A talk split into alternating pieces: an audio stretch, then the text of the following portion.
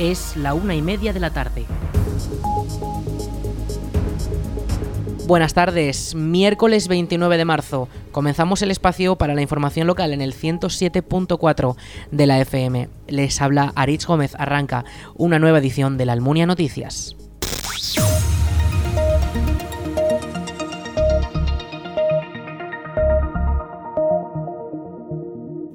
Lecturas en Flor contará con programación de teatro para los más pequeños. La Concejalía de Cultura y Participación Ciudadana ha organizado una agenda de espectáculos para toda la familia en el Salón Blanco bajo el nombre Teatril. Las obras podrán disfrutarse durante los primeros días de abril, todas ellas a las 6 de la tarde. La programación comienza este domingo día 2 de abril, como, cuando con motivo del Día Internacional del Libro Infantil se celebrará el cumpleaños de la duende Suras en la Biblioteca del Bosque. Este espectáculo titulado Fabulosas Travesuras es un musical lleno de magia y diversión donde los pequeños también son protagonistas gracias a la continua participación. Santiago Ramón y Cajal será el protagonista de la segunda obra, el lunes 3 de abril.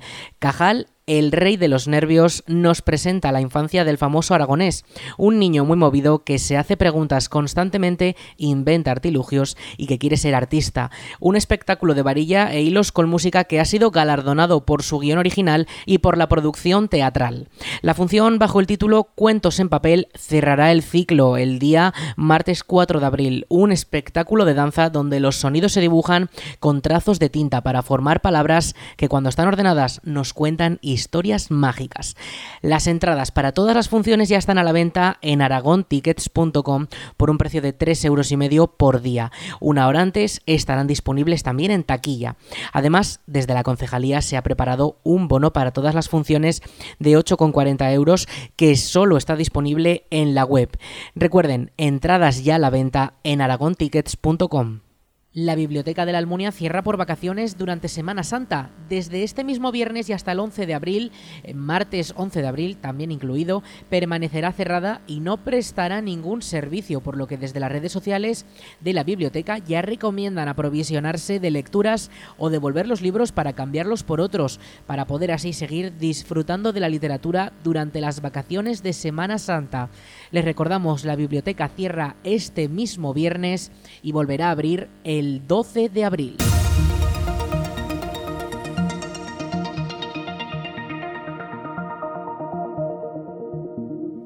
La Almunia ha incorporado más de 100 árboles a la vegetación de su casco urbano.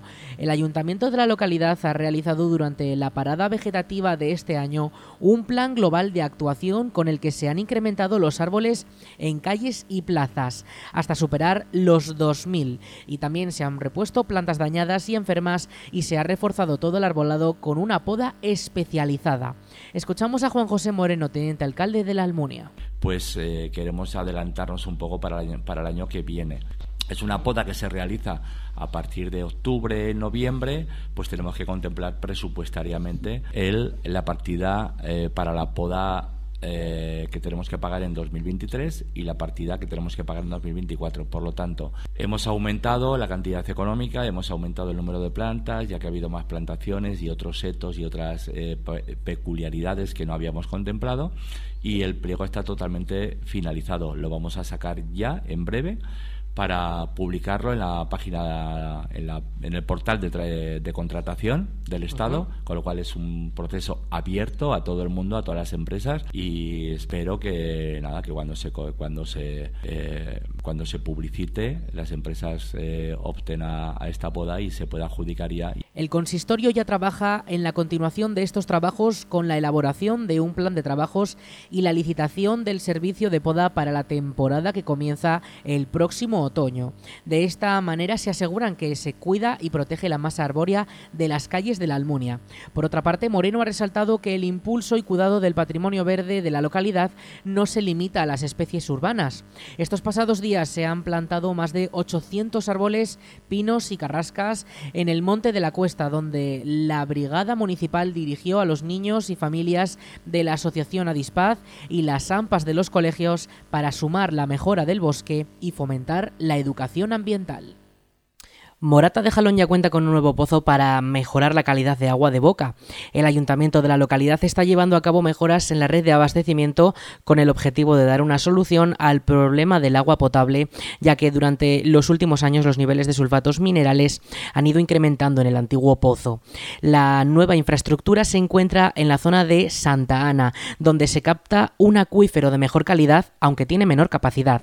Las obras están financiadas con fondos del Plan Plus de la Diputación de Zaragoza con una inversión total de 123.000 euros. Actualmente tan solo falta que la compañía eléctrica proporcione la corriente para comenzar a funcionar. El nuevo pozo será la principal fuente de agua del municipio, si bien el que hasta ahora funcionaba podrá complementar el abastecimiento. Esta acción podrá controlarla el propio ayuntamiento de forma telemática desde las oficinas municipales.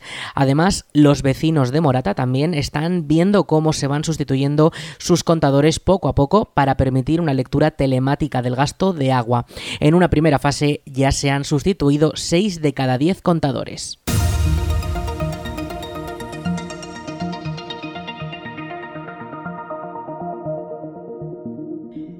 La Plaza Zaragoza de Calatorao continúa con su gran transformación para hacer de ella un gran espacio social.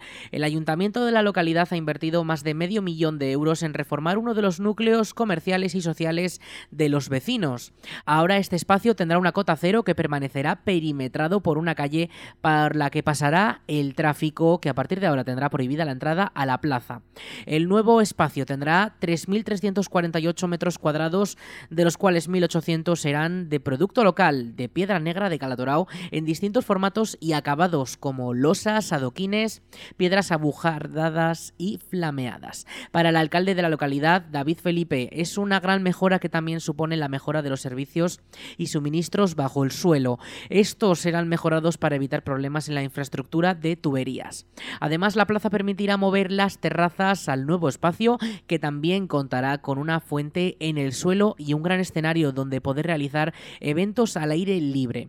El ayuntamiento también dejará un espacio para que los vecinos puedan aparcar sus vehículos junto a bancos y una fila de árboles que arrojarán sombra. La Guardia Civil de Épila ha rescatado a un perro atrapado en una balsa de riego. El pasado jueves la propietaria del recinto dio la voz de alarma a las autoridades porque había dos perros atrapados dentro de la infraestructura.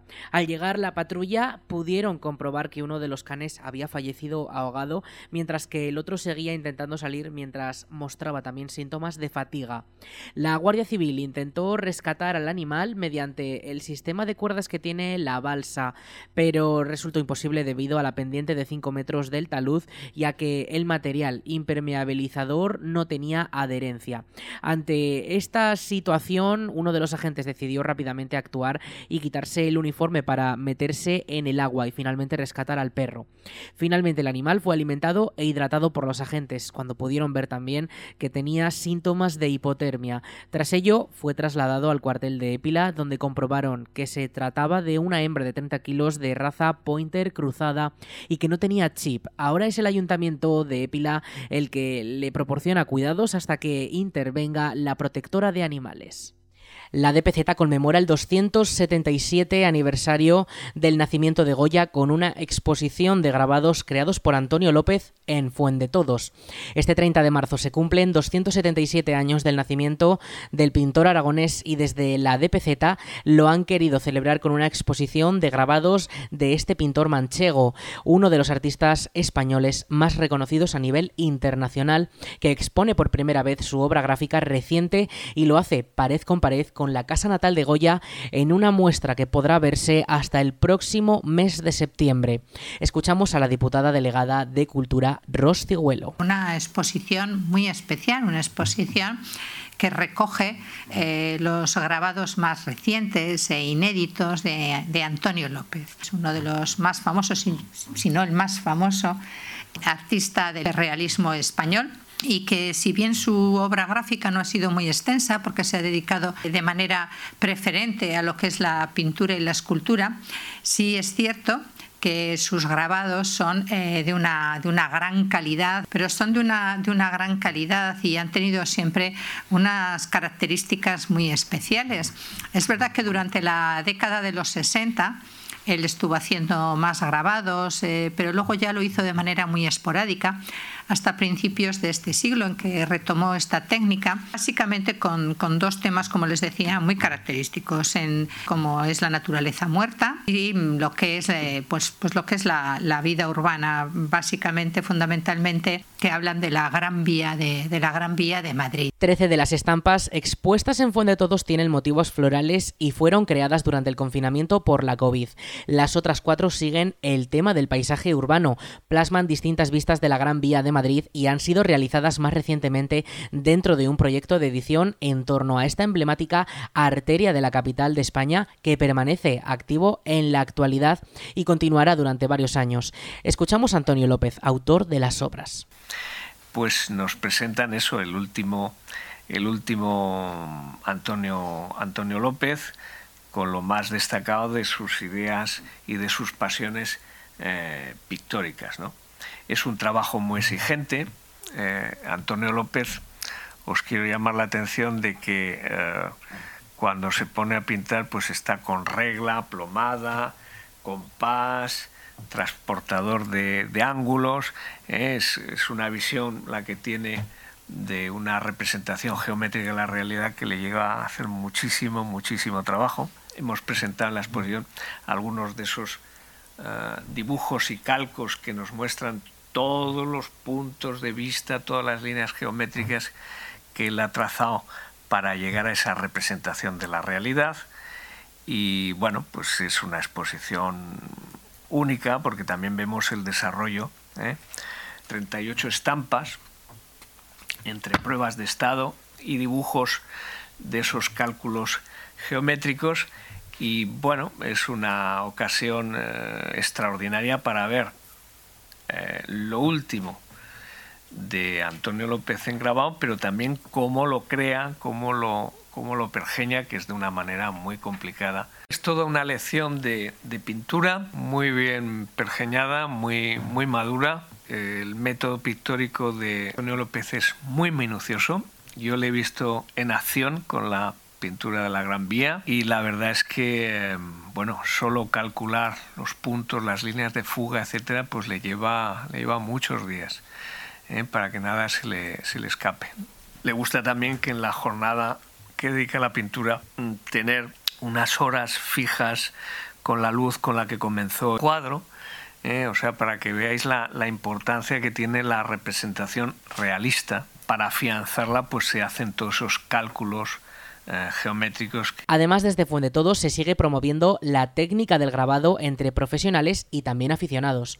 En este sentido, el alcalde de la localidad, Enrique Salueña, ha confirmado que este año serán 3.400 los escolares que visiten el pueblo de Goya. Entre ellos, muchos grupos son de colegios internacionales.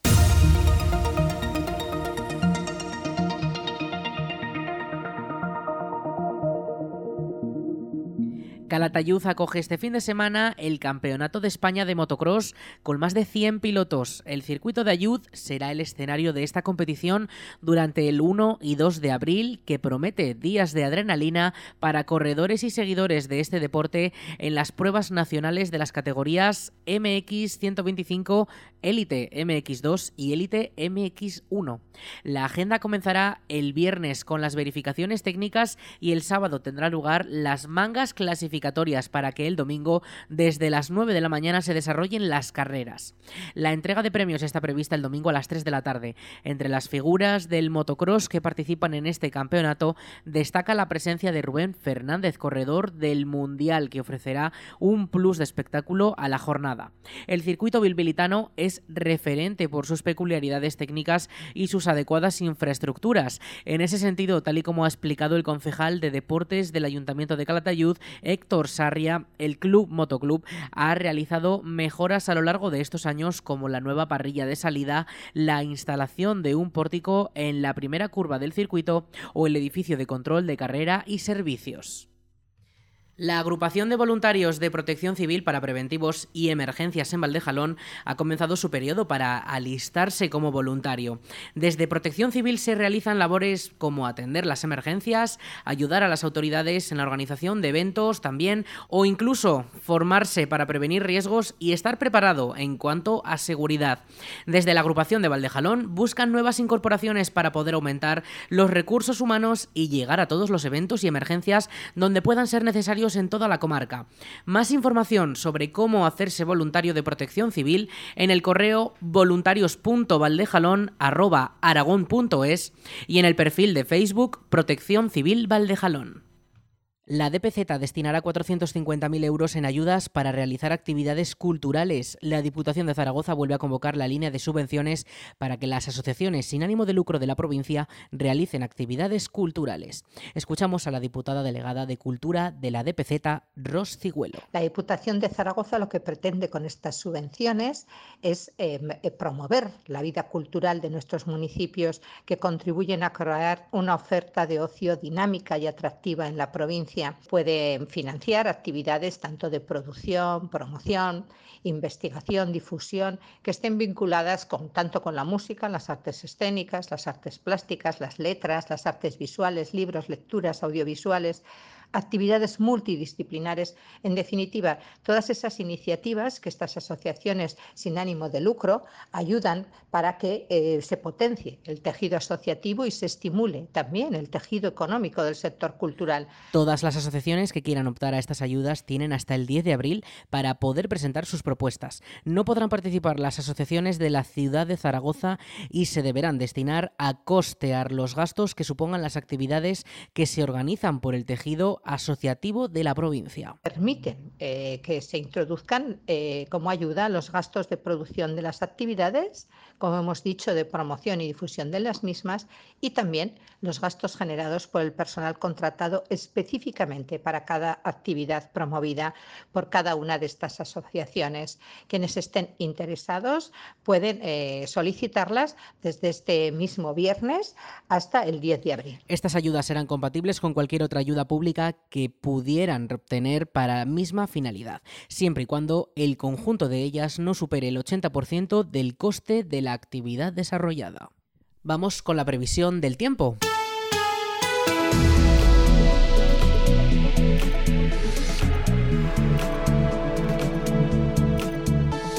Vamos con el tiempo. Hoy, miércoles 29 de marzo, tendremos una temperatura máxima de 29 grados, incluso rozando los 30 en algunos momentos de las primeras horas de la tarde. Las mínimas para esta próxima madrugada serán de 14 grados. Estas temperaturas van a ir disminuyendo poco a poco y ya avisamos que para esta Semana Santa eh, van a descender. Desde luego no vamos a tener estas temperaturas tan altas, por lo menos la primera parte de la Semana Santa. Los cielos, como ya hemos podido ver cielos prácticamente despejados con nubosidad, en todo caso de tipo alto. Y así va a continuar hasta el viernes cuando comenzarán a eh, llegar más nubosidad y desde luego esas nubes podrían dejar precipitaciones muy leves durante el viernes y ya de carácter un poquito más general durante la tarde del sábado. El viento sí que podría estar presente durante estos días con rachas que no superarán los 20 kilómetros por hora. Eso sí, el viernes con esa nubosidad podría ser un poquito más intenso el viento con rachas de hasta 35.